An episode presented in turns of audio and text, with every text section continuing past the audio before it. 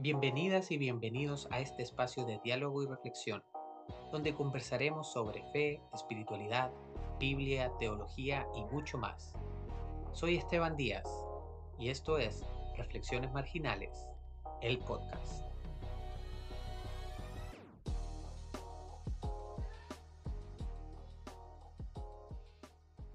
Episodio número 8, Reforma Marginal. ¿Cómo están mis queridos marginales? Por acá nuevamente en un nuevo episodio de este podcast. En esta ocasión estamos iniciando, podríamos decir oficialmente, una segunda etapa.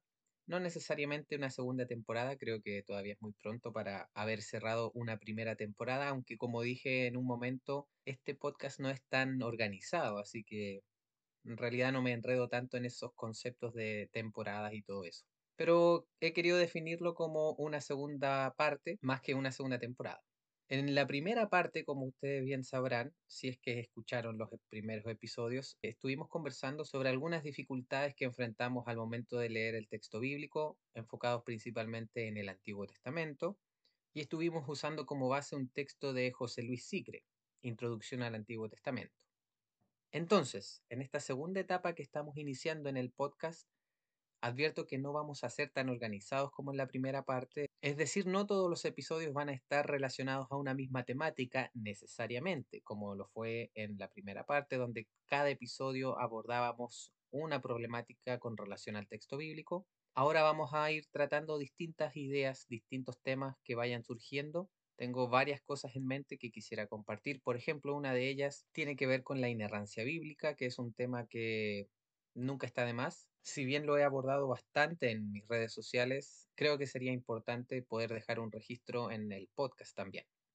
Pero bueno, eso va a ser en algún momento más adelante. En este episodio en particular quisiera aprovecharme de la fecha en la que nos encontramos. Estamos finalizando casi ya el mes de octubre, mes de la Reforma Protestante, y no quisiera quedarme fuera de ello y por esta razón voy a dedicar este episodio justamente para abordar algunas ideas que siempre son interesantes con respecto a la reforma.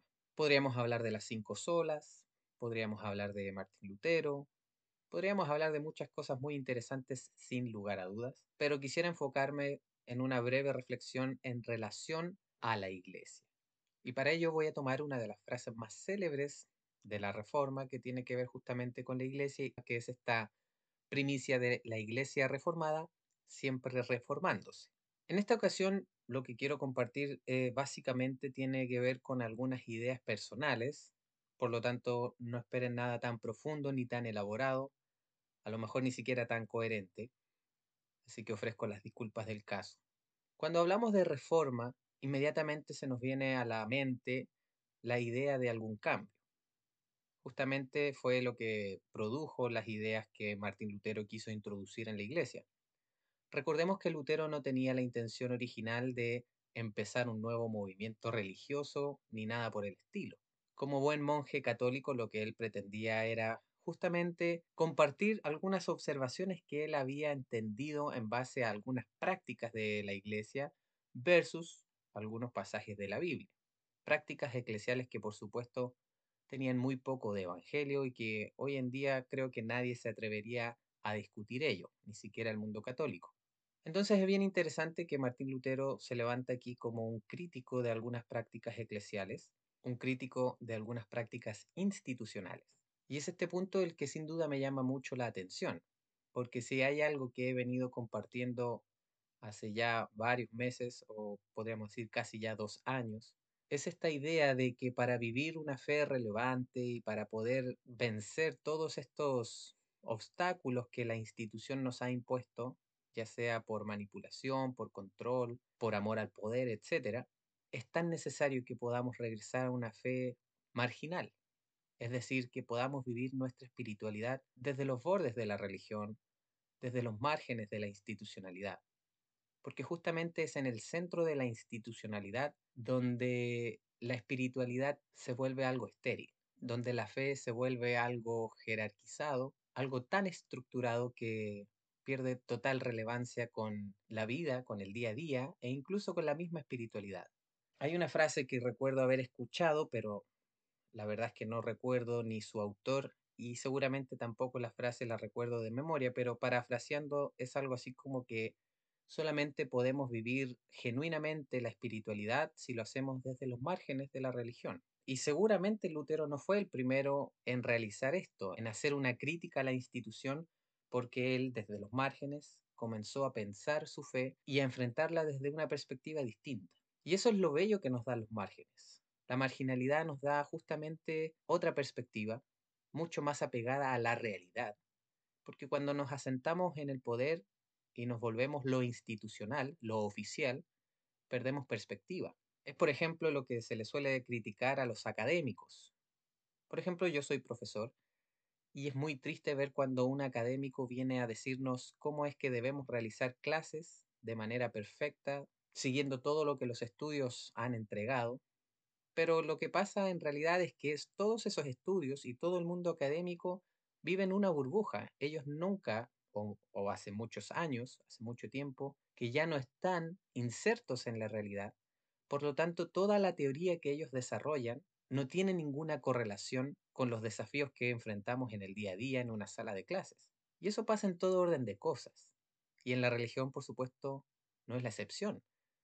Cuando vemos que la iglesia se ha enfrascado o se ha encerrado en, en su institución, en su jerarquía, en su orden, en los dogmas, ha pretendido promover un orden absoluto que no dé espacio al cuestionamiento, a la duda, finalmente termina siendo un movimiento que deshumaniza, porque no responde a las necesidades reales de las personas que vivimos en el día a día. Creo que por eso es tan importante que de vez en cuando nos demos algunas vueltas por, por los márgenes y por qué no quedarnos a vivir ahí, como alguna vez hicieron algunos sacerdotes que se aburrieron de la institucionalidad y se fueron al desierto. Aunque claro, a veces también aislarse demasiado en el desierto en ese caso puede transformarse en otra forma de institucionalidad. Pero lo relevante aquí es esta idea de que la iglesia necesita ser reformada constantemente. Esa es la primicia de esta frase que la iglesia reformada siempre debe seguir reformándose. Lamentablemente nos cuesta mucho, a la institucionalidad le cuesta mucho aceptar y promover incluso esta idea de seguir reformándose, porque seguramente conllevan muchos riesgos, muchos desafíos, no es fácil para aquellos que quieren hacerse del poder entregar el poder a las personas, porque justamente el hecho de seguir reformándose significa que necesitamos dialogar entre nosotros. Necesitamos encontrar nuestras ideas, pero encontrarnos con, con, las ideas de los otros. No es un ejercicio individualista, es un ejercicio absoluta y totalmente comunitario. Por eso es que me gusta la idea de una iglesia reformada siempre reformándose, o para decirlo de manera más cercana a mi realidad y al perfil que estoy tomando hoy en día, podríamos hablar de una iglesia marginada, siempre marginándose. Quiero recalcar aquí que para mí la iglesia tiene un valor fundamental. Si hay algo que me sigue moviendo dentro del cristianismo, justamente es la vida comunitaria. Y cuando hablo de iglesia y comunidad, por supuesto que no estoy hablando de la jerarquía ni de la institucionalidad rígida a la cual siempre estamos criticando, sino que me refiero a lo básico de lo comunitario, que es el encuentro con el otro. Y es por eso que estoy constantemente levantando la voz contra aquello que me parece impertinente, que me parece abusivo de parte de la iglesia, de parte de la jerarquía, de parte de la institucionalidad, porque justamente amo tanto a la iglesia, y cuando hablo de iglesia me, me refiero a, a las personas no a las estructuras. Me importa tanto la iglesia que no puedo dejar de hacer ver aquello que me parece que no está bien. Y creo que justamente ese es el espíritu que Martín Lutero tuvo. Su crítica no apuntaba a la destrucción de la iglesia ni de la jerarquía, sino que su crítica apuntaba justamente a que la práctica que la iglesia estaba tomando era absolutamente contraria a la del Evangelio. Y era contraria porque estaba deshumanizando a las personas estaba cosificando a las personas. Por lo tanto, si queremos hacer una observación de nuestras comunidades o de nuestras iglesias hoy en día, tal vez debiéramos hacer esa primera pregunta. ¿Las prácticas en nuestra iglesia están instrumentalizando a las personas? ¿Están cosificando a la gente que participa de ellas? ¿O en realidad son prácticas que buscan promover la dignidad de las personas? que buscan reivindicar su posición, su valor como seres humanos, como personas. Creo que para nadie es desconocido que los abusos que se han cometido por parte de la Iglesia en nombre de Dios son demasiados. Pero si queremos seguir perseverando en la espiritualidad, en el cristianismo y en la fe, tenemos que seguir buscando que la Iglesia siga reformándose. Y para que la Iglesia siga reformándose, es de total necesidad que ésta siga marginándose. Hay otra frase que me, me, encanta mucho y es esta que tiene relación justamente con la iglesia de los primeros siglos, la iglesia que era perseguida. Esta frase dice algo así como que la iglesia cuando más crece es cuando es perseguida.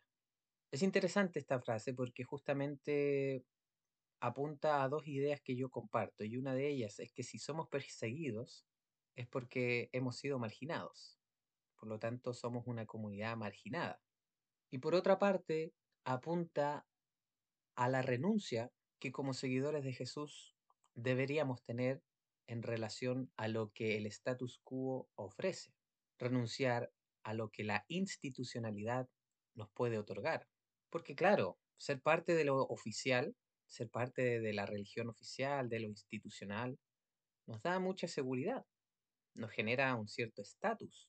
Pero sin duda que cuando la iglesia renuncia a su llamado, a su vocación por buscar los valores y promover los valores del reino de Dios en este mundo, aquí y ahora, valores que son obviamente contrarios al sistema, valores que podrían ser incluso considerados como revolucionarios o incluso hasta anárquicos, porque apuntan a todo lo contrario que el sistema promueve. Porque si el sistema promueve la competencia, el libre mercado, el éxito en base a la acumulación, el reino de Dios promueve todo lo contrario. Promueve el compañerismo, la generosidad, el valorar la tierra como creación de Dios y no como un medio para ser explotado y así verme beneficiado. Promueve el trato del otro no como mi competencia, no como mi rival, tampoco y mucho menos como mano de obra barata para poder beneficiarme yo mismo, sino que hay que ver al otro como un igual. Por lo tanto, promover los valores del reino de Dios para el sistema es ser un contracorriente. Entonces, volviendo a esta frase de que la iglesia solo crece cuando es perseguida, una vez que la iglesia se acomoda y se vuelve la iglesia oficial del imperio, entonces la iglesia deja de crecer, la iglesia deja de ser, como le gusta decir a algunos predicadores contemporáneos, la iglesia deja de ser relevante. Porque claro, pasa a ser un instrumento más del sistema para seguir prolongando y promoviendo estos valores que siguen deshumanizando y siguen destruyendo la creación, tanto la naturaleza como al ser humano.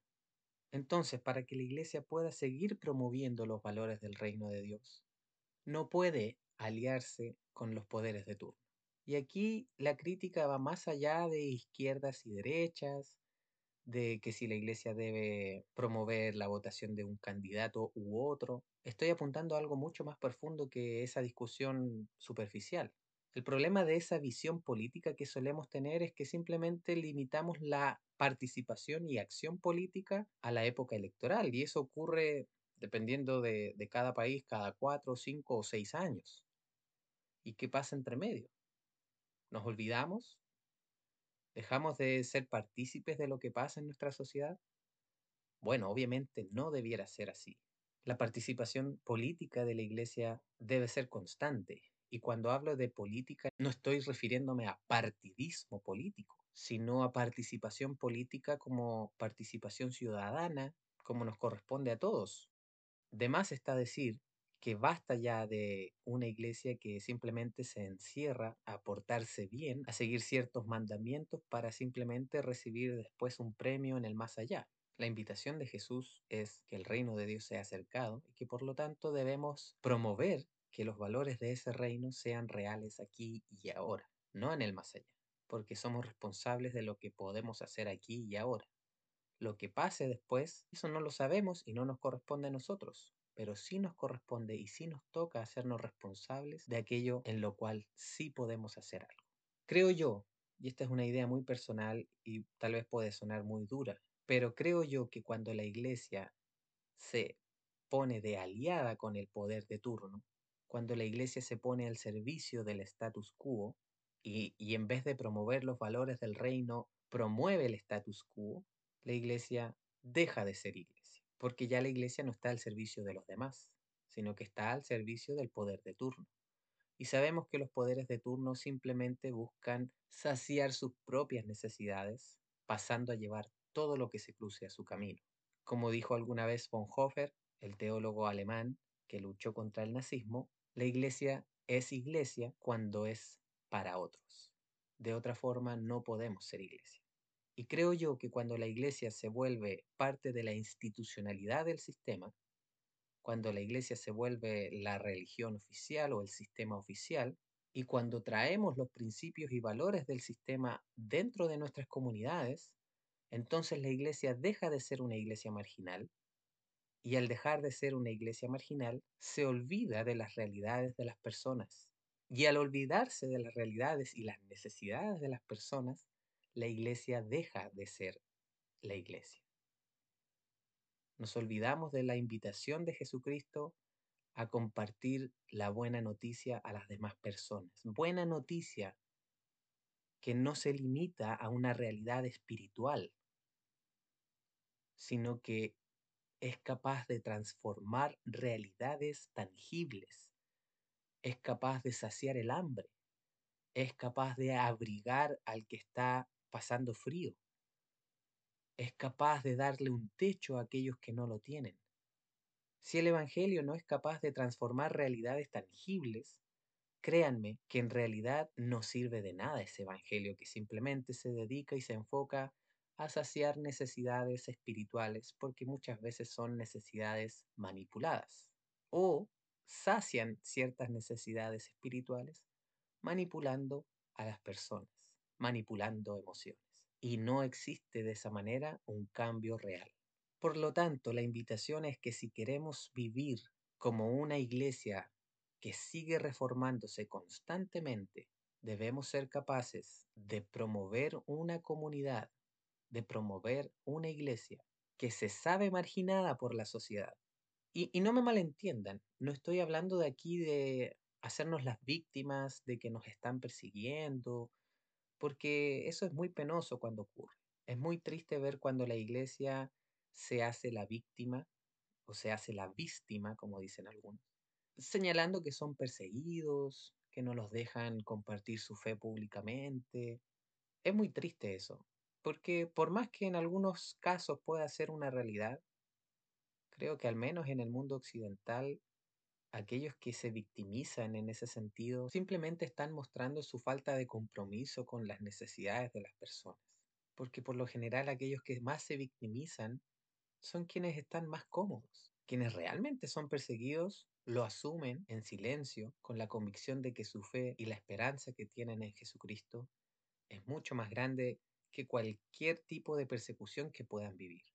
A lo que apunto yo cuando hablo de que nos reconozcamos como una iglesia marginada, como dije, no es a esa victimización, sino que apunto a la idea de que la iglesia se reconozca como un movimiento que promueve valores que son total y absolutamente contrarios a los que el sistema promueve, y por lo tanto valores marginales. Y cuando nos sabemos una iglesia marginal, entonces trabajamos para seguir siendo marginados, no con un afán de autoflagelarnos, sino de asumir una realidad. Y es que para que la iglesia siga siendo la iglesia de Jesucristo, siga siendo el cuerpo de Cristo, la novia de Cristo, como ustedes quieran llamarle, para que sigamos siendo aquellos que promueven la invitación hacia el reino de los cielos, jamás pretendamos acomodarnos con el poder, Jamás pretendamos ningún tipo de acomodo con el status quo, porque créanme que cuando eso pasa, entonces la iglesia deja de ser la iglesia. La única manera en la que podemos vivir nuestra fe en Jesucristo, la única manera en que podemos vivir la fe en el resucitado, es en el encuentro genuino con el otro. Y ese encuentro genuino solamente es real cuando podemos hacerlo promoviendo los valores del reino, promoviendo las relaciones horizontales, otorgando un trato digno a las personas.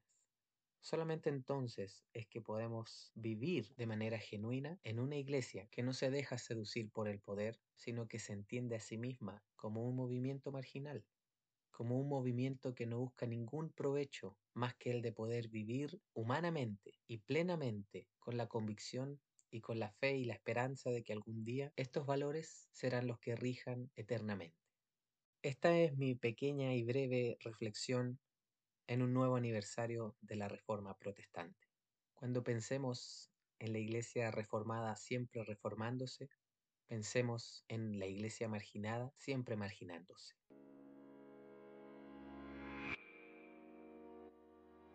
Muchas gracias por escuchar el podcast. Si sientes que puede ser de ayuda para algún amigo, familiar o conocido, por favor compárteles el episodio. Puedes encontrarme en Instagram como reflexiones.marginales y en Facebook como rmarginal. No dudes en escribirme y compartir tus ideas o preguntas y así poder generar diálogos de fe constructivos. Pronto un nuevo episodio. Un saludo desde Chile a toda la comunidad marginal. Un abrazo.